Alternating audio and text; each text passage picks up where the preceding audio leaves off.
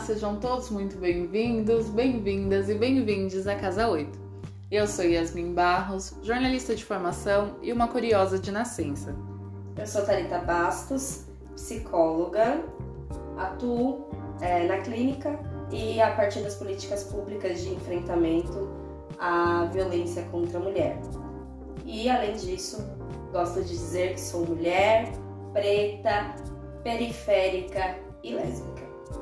Sempre bom ressaltar as nossas interseccionalidades, né? Neste episódio, nesta conversa desta tarde de sexta-feira, nós trouxemos talvez um papo que não seja tão agradável ou que seja simples de se dialogar. Durante esse processo de pandemia que estamos vivendo, foram notificadas subpandemias, vamos chamar dessa forma, sendo elas as violências. E segundo o G1, houve um aumento de 5%, mesmo estando em situação de pandemia, de isolamento social. Houve um aumento das notificações em 5% em todo o Brasil. Todo esse processo sendo liderado pelos estados do Nordeste. É interessante que a gente observe é, a, a forma como as coisas se desenrolam durante esse processo de pandemia, porque talvez muitos de nós nunca tenham vivido sequer imaginado permanecer em um estado como esse durante a nossa pequena passagem pela Terra. Né? Temos visto que durante esse processo de pandemia, as inúmeras causas das violências se intensificaram. Né? Temos o Atlas da Violência para mostrar isso, temos as pesquisas anteriores do IBGE que apontam uma crescente de violência no Brasil, mas é assustador pensar que, mesmo isolados, nós temos passado por inúmeros movimentos violentos para além do impacto pandêmico, né? A gente tem conversado, né? Eu e a Tati, nós temos conversado recentemente a respeito disso, do quanto a ciclicidade da violência é importante também de ser analisada, mas me choca quando me deparo com números, porque estamos falando, estamos falando de pessoas, estamos falando de crimes violentos, sendo um deles os assassinatos, que aumentaram muito durante o processo pandêmico. É, de extrema importância que a gente perceba e analise os nossos comportamentos. Porque eu entendo e eu acho que faz muito sentido que estejamos cansados de dialogar sobre violência. Eu entendo, faz bem a gente se alienar um pouco com um Big Brother, uma Netflix que tá aí pra salvar todos os sábados e sextas à noite. Que saudades do cinema, inclusive. É, no caso. Mas é importante que a gente também perceba que os movimentos que estão acontecendo são violentos, são movimentos que perpassam a nossa população de maneira extremamente violenta. Vou aqui ler algumas das chamadas do Monitor da Violência do portal do G1. Em ano com recorde de recursos, alta de assassinatos expõe necessidade de planejamento no combate à violência. Essa reportagem foi publicada no dia 12 de 2 deste ano, 2021. Temos também, com restrições da pandemia, aumento da violência contra a mulher é fenômeno mundial. E esse é um recorte que eu acho muito importante de dialogarmos. Né? Vou deixar um pouquinho mais para frente, que aí é uma área mais da especialidade da TA. É algo que eu também estudo, mas precisamos falar com delicadeza sobre o assunto. É, essa reportagem em específico foi publicada no dia 23 de 11 de 2020. Os efeitos colaterais da pandemia sobre a vida das mulheres, publicada no dia 16 de nove de 2020. Assassinatos de mulheres sobem no primeiro semestre no Brasil, mas agressões e estupros caem. Especialistas apontam subnotificação durante a pandemia. Reportagem publicada no dia 16 de nove de 2020. Temos a última, né, que eu separei aqui, o Brasil tem um aumento de 5% nos assassinatos em 2020, ano marcado pela pandemia do novo coronavírus. Alta é puxada pela região Nordeste. Reportagem publicada no dia 12 de 2 de 2021. A gente respira agora e. E chora, no caso. Eu acho que é importante também. É, não, eu tava aqui, na verdade, tentando pensar né, nas inúmeras situações que acarretaram, ou melhor, que nos trouxeram até esse cenário caótico. Sim. É. E aí a gente até reforça um pouco do que a gente comentou no, no nosso primeiro podcast, né? É, o quanto é esperado que a gente esteja exausto dessa situação. O quanto é esperado que a gente se toque com essa situação. Mas, enfim, eu tava aqui o tempo todo pensando e pensando coisas extremamente catastróficas, no sentido de que foi uma onda de uma má gestão e uma onda de violência que se perpetua sempre afundando aqueles que estão é, embaixo. Né? E quando eu falo embaixo, eu acho que a gente, a gente vou deixar muito claro que a gente está falando de recorte racial, recorte de classe e aí no fim a gente coloca o recorte de gênero, né? Que é quando a gente vai falar de violência, se a gente for falar quem é o grupo mais afetado pela violência? É o grupo de mulheres negras. Mulheres negras e periféricas, vamos ressaltar. E aí, dentro desse, desse recorte, existem outros é, recortes que são tão importantes, referentes a mulheres trans, as Exato. mulheres bissexuais, as mulheres travestis. E a gente precisa Sim. fazer esses recortes. Só que a gente pensando de uma maneira interseccional, às vezes a vontade é essa, de você chorar. E você olhar para situações que são repetitivas, porque nós estamos analisando dados não somente do ano passado, do ano pandêmico. O que houve com a pandemia foi a evidencialização desses dados. Mas isso já vem ocorrendo há muito tempo. Exato, exato. Isso, isso foi uma das primeiras causas aqui que eu tava aqui pensando, como que a gente chegou nesses números, né? E, bom, eu, vou, eu acho que eu separei dois pontos é, que eu gostaria que a gente comentasse.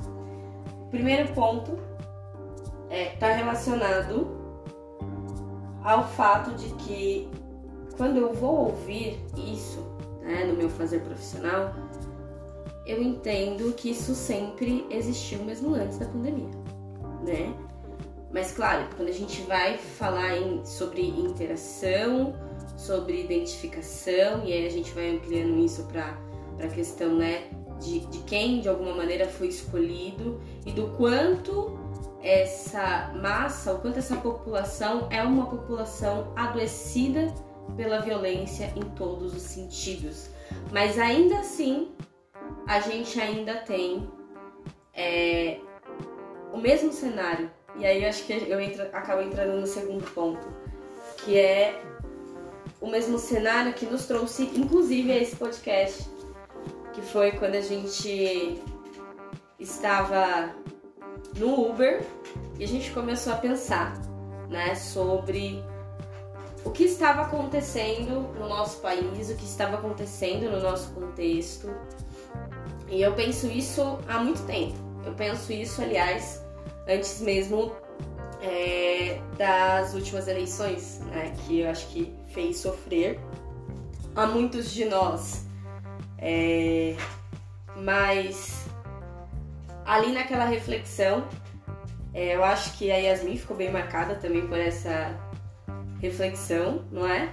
Sim, com certeza. Foi um dos, dos inúmeros contatos que tivemos assim com uma questão social que nos aflige de maneira muito íntima. Sim, sim, foi isso mesmo. Mas é, para compartilhar aqui com vocês, né, o que foi esse momento, a gente estava ali refletindo. E nas nossas reflexões, vou contar a finalização daquilo, porque foi um percurso um tanto longo que a gente fez discutindo e debatendo todas as decisões aí que a gente vinha ao longo desses anos presenciando, né, dessa massa e, e né, dessa questão das subdivisões, enfim, da interseccionalidade, é, de da gentrificação. Exato, exato. É, do funcionamento das políticas públicas, né? e no fim a gente se olhou aí de uma maneira muito séria, a gente chegou à conclusão que não que ninguém tivesse chego. Eu acho que é importante a gente esclarecer isso. Mas é que a gente tem esses momentos de consciência quando a gente passa é, a olhar para esse, esses recortes, né? Para olhar pra, com delicadezas para essas miudezas, para essa história, né? Que tanto é, foi massacrada ao ponto de se tentar esquecer-se dessa história, de tentar apagar-se essa história, né? Mas que é uma história que tá aí o tempo todo, o tempo todo presente, que é o quê? A escravidão. A gente vem de um, de um sistema, né? somos crias de um sistema escravocrata. A gente precisa deixar claro que as mazelas que enfrentamos hoje enquanto população preta e periférica são derivados ainda do que houve na escravidão. Nós passamos um período extenso durante a escravidão. E aí chegar agora e falar assim, ai, esqueçam, tá tudo bem? Não faz sentido, porque existem consequências, sequelas extremamente dolorosas e que nos afetam. Nós estamos falando aqui, por exemplo, de números assustadores. Nós estamos falando do aumento de violência. Nós estamos falando, e aí cito novamente a reportagem, mesmo que não seja uma situação exclusiva do Brasil, enquanto um país de violência, né? Porque temos uma pandemia mundial de agressão às mulheres, de notificação da agressão contra as mulheres. Mas estamos falando aqui de um território que é formado majoritariamente por mulheres e, em sua maioria, mulheres pretas. Mulheres pretas que chefiam família do, dentro das periferias, que auxiliam mais de uma família, né? Porque nós temos vivemos o conceito de família expandida dentro das periferias. Estamos falando das mulheres menos assistidas pelo Estado. Estamos falando de uma população que é negligenciada constantemente. E nós não estamos falando de minoria, porque quando a gente cita, né, um discurso acadêmico recorrente, é, são recortes de minoria. Uhum. Estamos falando de minoria. Mas numericamente, não, não é isso. Não somos. Não é isso. É, e a gente está aqui de maneira talvez muito clara e aberta durante essas discussões que levantamos durante o processo da nossa casa, durante o processo que vivemos diariamente aqui de perceber que estamos sempre conversando com amigas, colegas, é, parceiros de trabalho, que também. Familiares. Sim. E compartilham também dessa visão, que a gente está sempre nesta mesma tecla. Vivemos um estado que negligencia constantemente as mulheres. E aí, quando eu falo de negligência, é falta de informação, falta de educação, porque muitas das mulheres que moram nas periferias não tiveram acesso nem oportunidade de ter uma educação adequada. E eu acho que é importante ressaltar que às vezes as pessoas falam assim, né?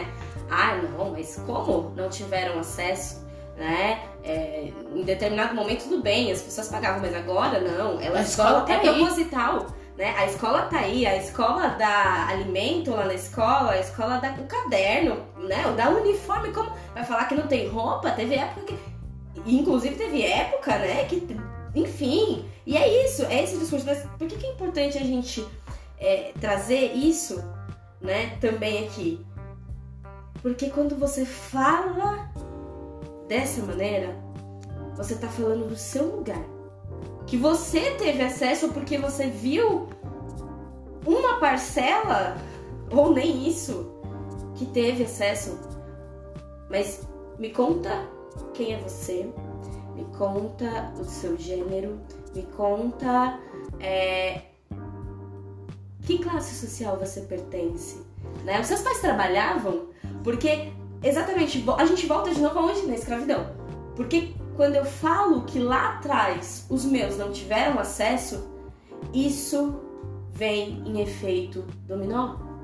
É assim que funcionamos. Lá atrás, meus pais não tiveram acesso. Então, se meus pais não tiveram acesso, para que eu tenha acesso hoje, talvez eles tivessem que de alguma maneira ter acesso também, porque isso vai mudando, né? É, e a gente está falando, né?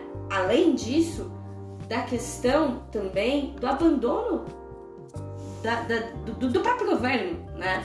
Do, do abandono do Estado. do Estado, exato, do Estado, que enquanto esses extremos estavam aí, eles estavam ocupados, enfim, com as notícias que vocês acompanham por aí.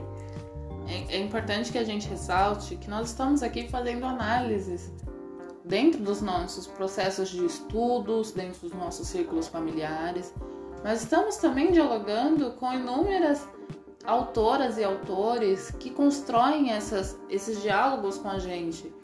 É, cito aqui Angela Davis, Jamila Ribeiro, Lélia Gonzalez. Lélia Gonzalez, que é extremamente importante porque as pessoas conhecem. E aí a gente tem aqui, tem, tem inúmeros outros, gente. Aqui. Neuza, é, Neuza Santos também. Neuza eu... Santos, é. A Thalita e a bandeira da Neuza Santos. É importante que a gente ressalte sim que o que nós estamos dialogando aqui é uma conversa de muitos anos, de muitos anos. Lélia Gonzalez falava sobre a subnotificação e o subacesso da população preta em 1960 ou 70, se eu não estou enganada. Pois é. Nós estamos conversando aqui sobre diálogos que acontecem na academia constantemente. Só e olha que ainda falamos de, de lugares privilegiados Exato, também, né? Acho que é importante a gente citar isso, porque a gente teve muitos acessos, né? De alguma forma. De, de alguma forma nos foi possibilitado um acesso que talvez outras pessoas não tiveram. Só que aí, quando a gente toma o nosso olhar aqui para os números, para as notícias, para o atlas da violência, nós percebemos que ficamos com a sensação de nadar e morrer na praia. Porque essa, essa conversa não se altera. Quando nós olhamos para os números, a conversa não se altera. Com, a mulheres pretas e periféricas continuam sendo as mais vulneráveis. E aí, quando eu falo de vulnerabilidade, eu estou falando de mulheres que são mulheres que são exploradas por seus patrões quando domésticas.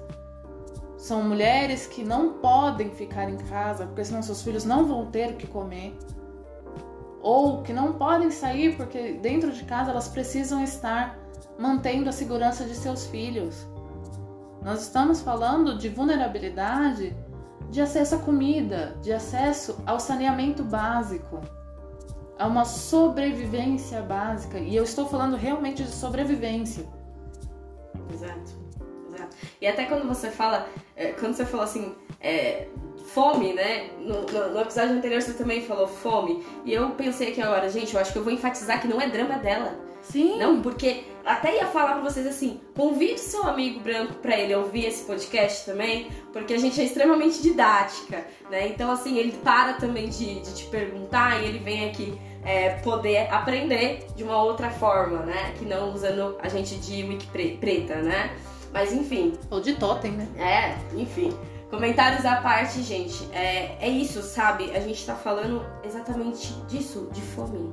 De fome e de um momento, um dos momentos mais críticos que nós estamos vivenciando. É, e, e, sabe, Yas, quando você traz esses números e aí a gente começa a falar da questão da subnotificação, sabe aquilo que eu comentei com você aqui no começo, de que quando eu vou ali pra prática e, e eu percebo que isso acontece de repente há 20 anos, 13 anos, ou a vida inteira dessas mulheres, porque a violência começou desde a infância presenciando, né? A violência do, do pai contra a mãe, né? Ou ela mesma sofrendo por vezes violência sexual dentro, né? do, do núcleo familiar. Exato, exato. Então a gente está falando que isso sempre esteve presente. Então, quando eu vejo esses números, eu me espanto, eu me espanto. Mas ao mesmo tempo, eu olho e eu acho que é importante a gente observar o quanto esses números eles fazem parte da luta que nós temos erguido. Porque até ontem a gente estava participando, depois acho que a Yasmin vai conseguir aí com propriedade falar um pouco melhor de qual é o nome do, é, do, da palestra, né? Um curso, do, na verdade. Do, do grupo AIA. É, do, do curso. E ela estava falando exatamente sobre isso, né? Dentro da assistência, a gente trabalha com instrumentos. E nesses instrumentos, né, assist, é, o serviço social tem aí um peso muito importante né, na criação do, do, sistema, enfim, e dessas, é, desses instrumentos, de, de pensar nesses instrumentos, na importância desses instrumentos, para que a gente pudesse chegar a esses números, para que a gente pudesse chegar a esse momento em que não há o que negar, né? Então, assim, a gente está falando de números extremamente elevados mas que, claro, se elevaram sim pela questão da violência, né? É, estadual, governamental, municipal, porque a gente não está falando apenas de um órgão em específico, a gente está falando é, de, de, uma violência até maior, que a gente está falando de uma violência de gênero também, né? Uma violência estrutural e uma violência institucional.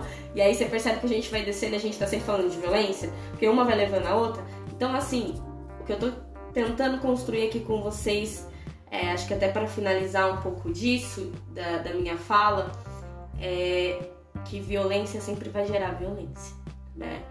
É, parece que é algo, nossa, você falou tudo isso para chegar nesse, nesse resumo, mas observem o quanto essa estrutura é uma estrutura de violência.